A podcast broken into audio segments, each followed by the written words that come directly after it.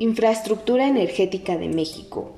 Hoy en día todos ocupamos la energía para hacer cosas de la vida diaria.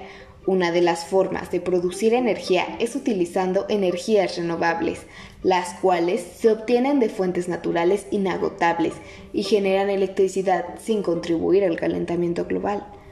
Una de ellas es la energía eólica, la cual se obtiene del viento por medio de unos aerogeneradores. Las instalaciones de esta energía se encuentran en Oaxaca, siendo este el principal generador. Después, los estados de Tamaulipas, Jalisco, Nuevo León, Yucatán, Chiapas, San Luis Potosí, Sonora y Quintana Roo.